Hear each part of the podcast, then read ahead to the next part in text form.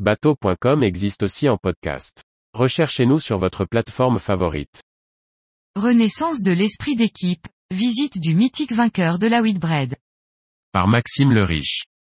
En vue de participer à l'Ocean Globe Race, le skipper Lionel Renier a remis en état esprit d'équipe, le premier vainqueur français de la Whitbread. Soutenu par une belle équipe de passionnés, la team esprit d'équipe va bientôt partir sur les traces des pionniers de la course au large en équipage. Visite du bateau. Esprit d'équipe est le premier bateau français à remporter la mythique Whitbread, la course autour du monde avec esca et en équipage. Lancé en 1981, il a participé à la troisième édition sous le nom de 33 Export. Sa course se termine par un dématage lors de la deuxième étape. Après avoir été rapatrié en France par cargo, il est reconditionné par Lionel Péan et Philippe Briand. Plus petit bateau à prendre le départ de la quatrième édition en 1985, il est déclaré vainqueur au terme de la dernière étape, dont l'arrivée était à Portsmouth.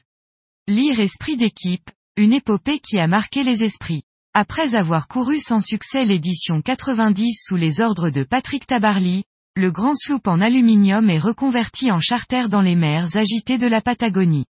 Afin de commémorer les 50 ans de la première édition de la Whitbread, dont McIntyre, l'organisateur de la Golden Globe Race 2018, voulait organiser une nouvelle course océanique, rétro.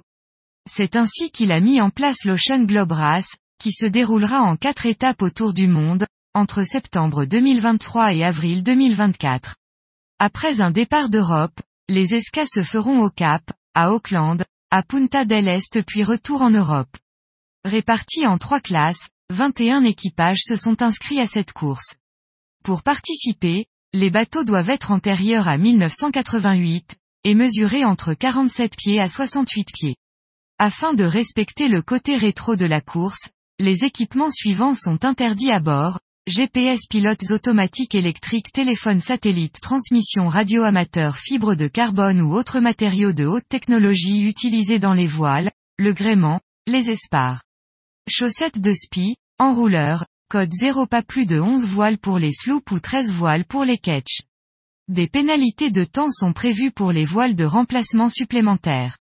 iPhone, iPad et ordinateurs sont autorisés sous scellé à bord pour une utilisation par l'équipage dans les ports uniquement musique numérique est interdite, seules les cassettes sont autorisées dès l'ouverture des inscriptions, le skipper Lionel Renier a manifesté son intérêt pour cette course.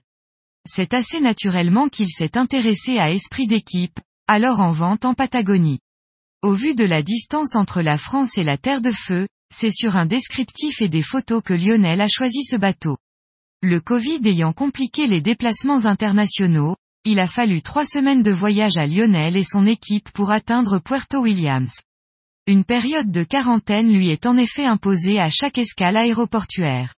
L'équipage prépare comme il peut l'esprit d'équipe à un long retour vers l'Europe, et les premiers jours de navigation sont toniques, comme nous l'explique Lionel, le pilote nous a lâchés au bout de quelques heures.